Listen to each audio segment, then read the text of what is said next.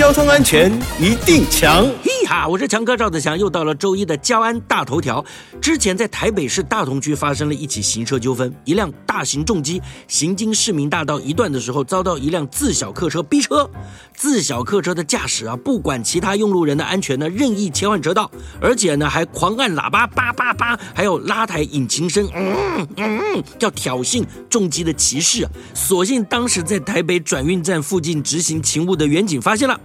介入调解，哦，才让事件落幕。后续，远警也对自小客车驾驶人恶意逼车的行为举发交通违规。交通警察单位啊，就提醒各位驾驶朋友，驾驶车辆啊，没有遇到突发的状况，不可以在行驶途中任意骤然的减速、刹车，或者呢，在车道中暂停。违规的驾驶朋友啊，将依法处以罚款。而如果因而引发了交通事故，恐怕还要负上刑事以及民事的赔偿责任哦。呼吁大家驾驶车辆啊，请保持理性，并确实遵守交通规则。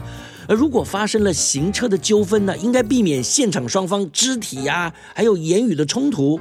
务必请警方到场调处，进而保护自己的人身以及财产安全。以上广告由交通部与公路总局提供。